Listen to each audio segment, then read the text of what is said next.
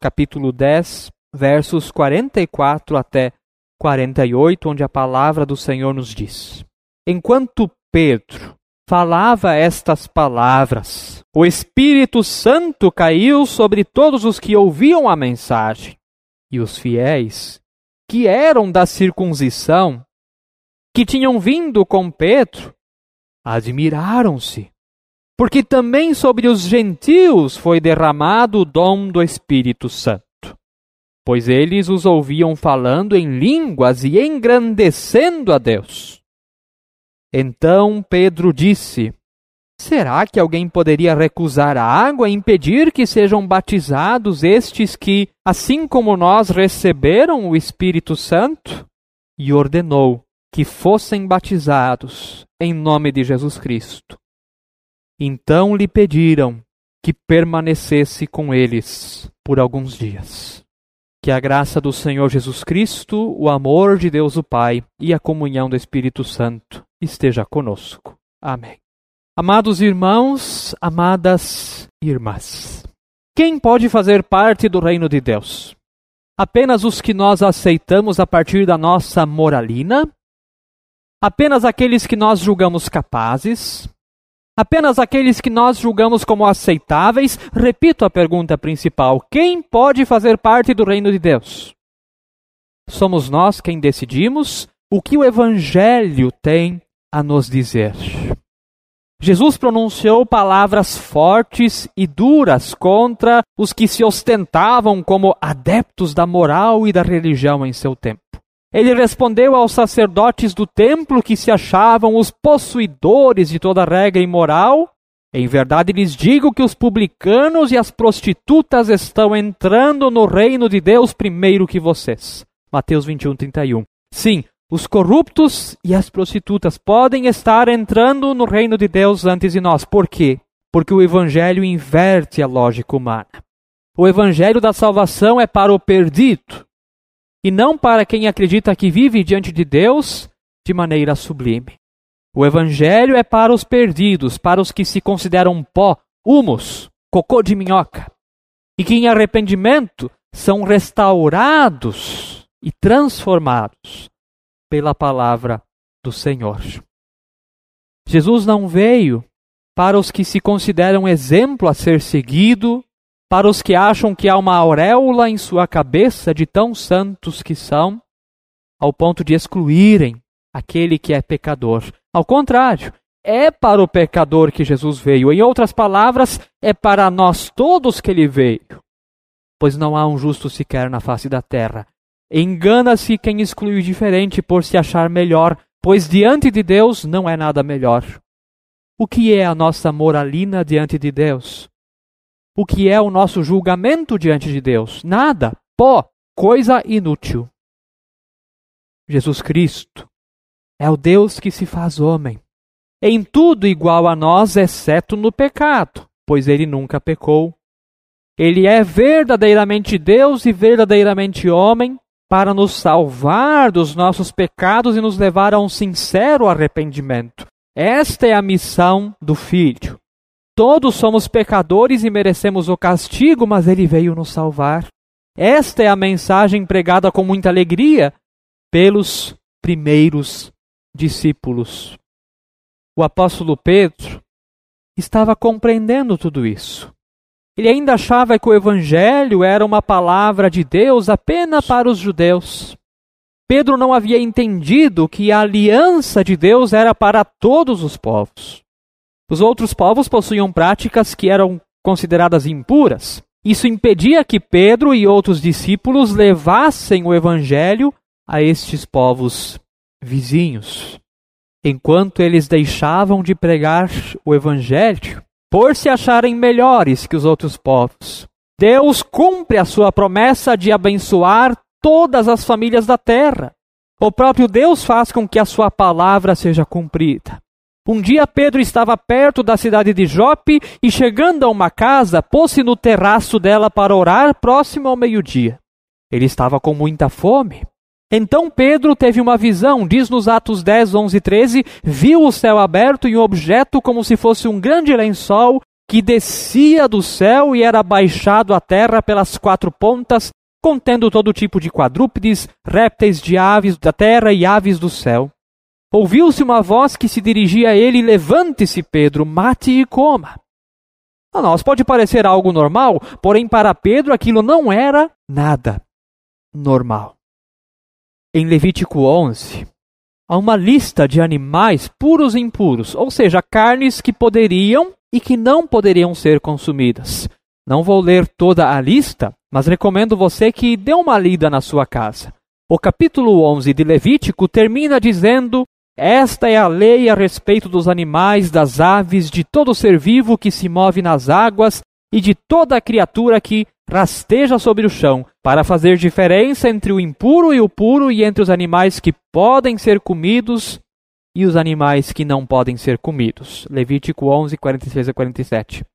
Apenas para citar, estes eram alguns animais que não poderiam ser consumidos. Naquela época, o porco, a águia, o urubu, o corvo, avestruz, coruja, gaivota, gavião, gralha, pelicano, abutre, cegonha, garça, morcego, lagarto, crocodilo, lagartixa, camaleão. Estas coisas no Antigo Testamento eram abominação ao Senhor. E Pedro faz parte dessa tradição.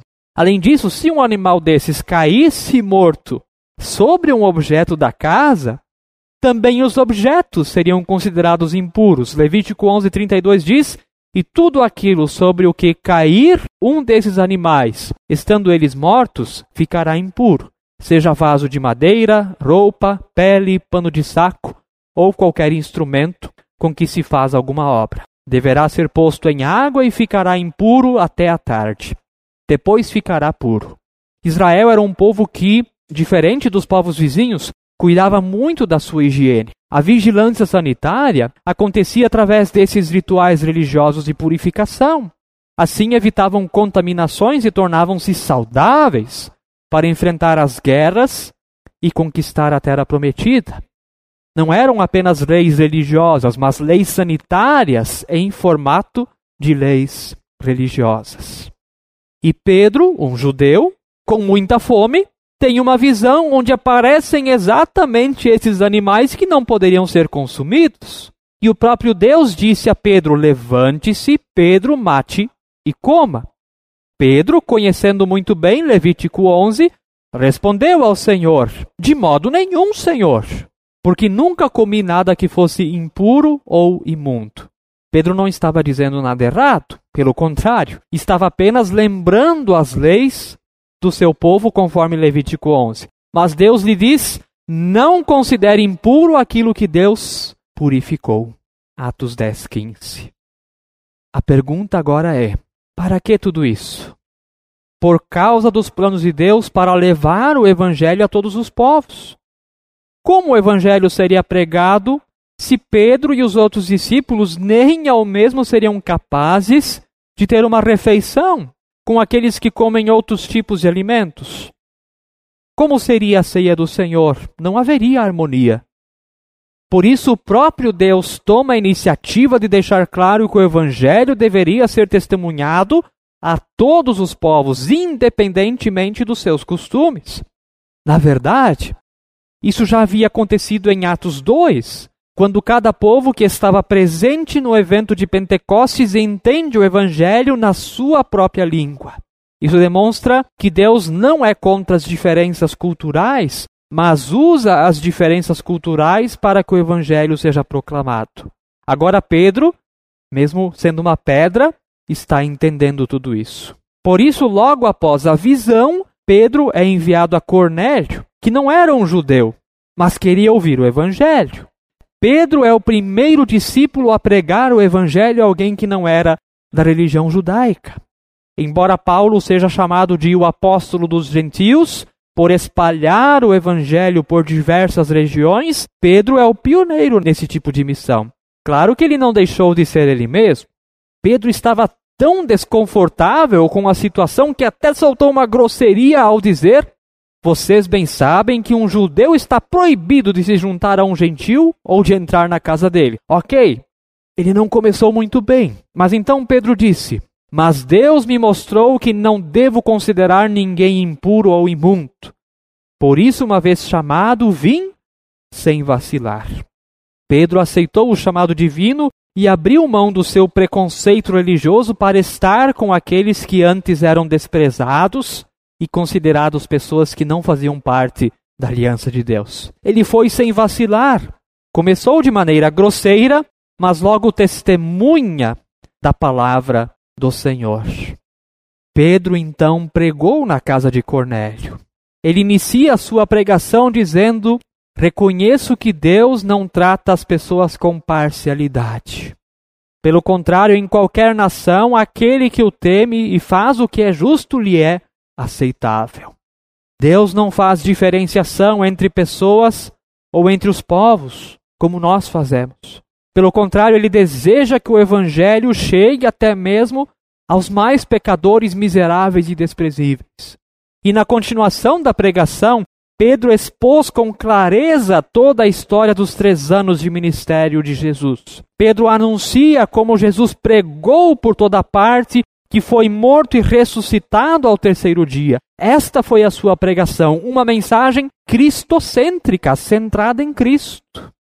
E então chega o texto que nós ouvimos na leitura bíblica, que é o trecho previsto para este sexto domingo após a Páscoa. O Pentecostes chegou também para aquelas pessoas. Enquanto Pedro falava estas palavras, o Espírito Santo caiu sobre todos os que ouviam a mensagem. Houve salvação naquela casa. A mensagem de Jesus foi entendida. E os judeus ali presentes ficaram com Pedro espantados, admiraram-se porque também sobre os gentios foi derramado o dom do Espírito Santo. E logo aquelas pessoas foram batizadas em nome de Jesus Cristo, conforme Atos 10, 49. Foi um acontecimento extraordinário. O Evangelho poderia ser pregado e aceito pelos diferentes povos e culturas. Era necessário abandonar qualquer preconceito moral ou religioso para testemunhar da palavra viva a quem quisesse ouvir. O Evangelho não nos orienta a nos acharmos melhores do que os outros, mas a pregarmos o amor de Jesus a todas as pessoas, a não agirmos com parcialidade, mas a termos misericórdia, seja com quem for. Claro, nem tudo foi tão bonito. Quando Pedro voltou para Jerusalém, teve que dar explicações. Os outros apóstolos afirmavam a ele: Você entrou na casa de homens incircuncisos e comeu com eles. Olha a acusação. Perceba, não é uma pergunta, mas uma afirmação e um julgamento. Pedro então contou toda a história e se defendeu das acusações. O resultado foi o seguinte: quando os demais ouviram isso, acalmaram-se e glorificaram a Deus, dizendo: Então também aos gentios Deus concedeu o arrependimento para a vida. Atos 11 e 18. Através do Espírito de Deus houve um grande entendimento de que o Evangelho não era uma mensagem fechada aos judeus somente, mas que deveria ser anunciada aos quatro cantos da terra, a judeus e a não-judeus. O martelo foi batido só em Atos 15, quando acontece o que chamamos de Concílio, reunião de Jerusalém. Os apóstolos e os presbíteros se reuniram na cidade para discutir se os gentios que se arrependeram e confessavam o evangelho, se eles deveriam passar pelo ritual judaico da circuncisão ou não.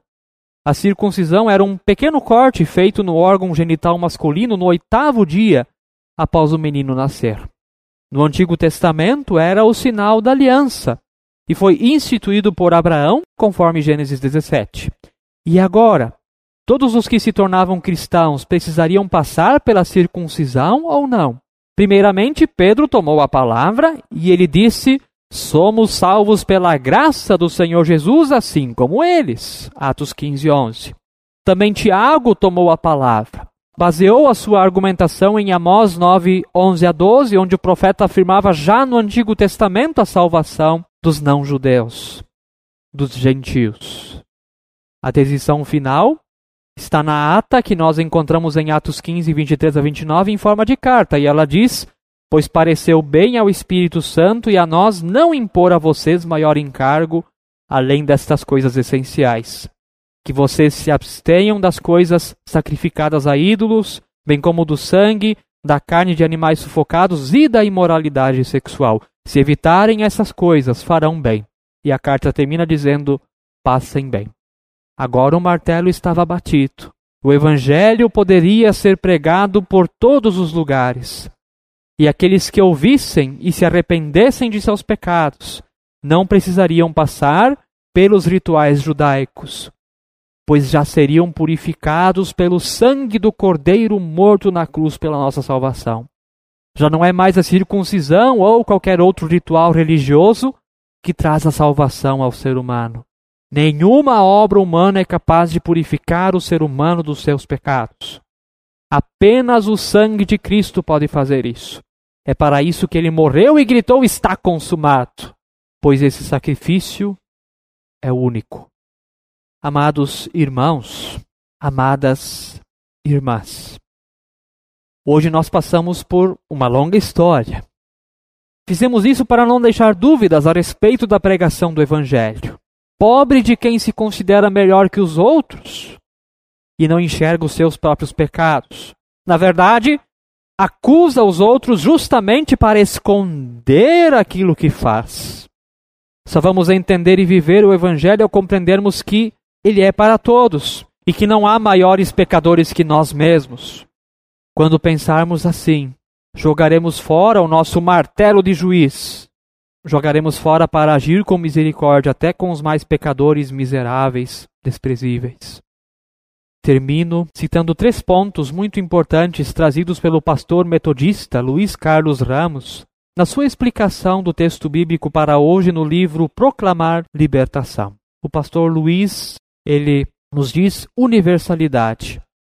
O Espírito Santo desce sobre o estrangeiro e todos da sua casa, sem distinção de etnia, idade, sexo, língua ou condição social. O Espírito Santo não pode ser contido pelos nossos preconceitos, nem ser confinado às quaisquer fronteiras que queiramos erigir. Segundo, inclusividade.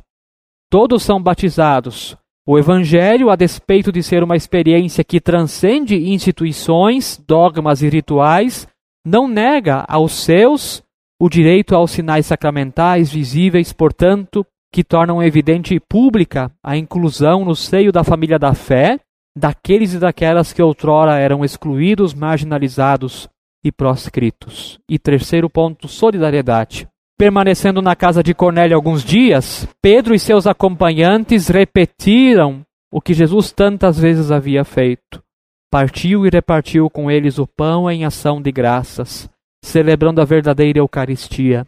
Não a do reino de Herodes, nem a do império de César, mas a do novo mundo de Deus, cujo fundamento é o grande mandamento do amor sem limites, amor sem idade, amor por toda a humanidade. Universalidade é o evangelho para todas as pessoas. Inclusividade é o acolhimento dos que são diferentes. Solidariedade é o auxílio aos necessitados. Como Igreja de Jesus, assumamos esta postura diante de outros irmãos e irmãs e da própria sociedade. Arranquemos as auréolas das nossas cabeças e desçamos da nuvem que achamos que estamos, para que assim estejamos mais próximos daqueles que precisam de palavras de alento e consolo, bem como de arrependimento e vida nova. Termino citando mais uma vez o pastor Luiz Carlos Ramos, pois gosto muito das suas palavras. A missão de evangelizar é abrir-se para o outro e a outra, o diferente e a diferença, e não se limita à realização de discursos, Implica ainda quebrar barreiras, superar preconceitos, adotar uma atitude de inclusão e uma postura de acolhimento. É mais do que coexistir, é estar disposto a conviver, sentando-se à mesma mesa. É partir e repartir o pão em ação de graças, eucaristia e singeleza de coração, que é o que Jesus faria. É reconhecer que o amor sem limite de Deus torna puras todas as coisas e todas as pessoas por meio da solidariedade humana. Amém. E assim quero nos convidar a nós confessarmos a nossa fé com as palavras do credo apostólico, dizendo: Creio em Deus Pai Todo-Poderoso, Criador do céu e da terra, e em Jesus Cristo, seu Filho unigênito, nosso Senhor, o qual foi concebido pelo Espírito Santo. Nasceu da Virgem Maria, padeceu sob poder de Pôncio Pilatos, foi crucificado, morto e sepultado, desceu ao mundo dos mortos, ressuscitou no terceiro dia, subiu aos céus e está sentado à direita de Deus Pai Todo-Poderoso, de onde virá para julgar os vivos e os mortos. Creio no Espírito Santo, na Santa Igreja Cristã, a comunhão dos santos, na remissão dos pecados, na ressurreição do corpo e na vida eterna. Amém.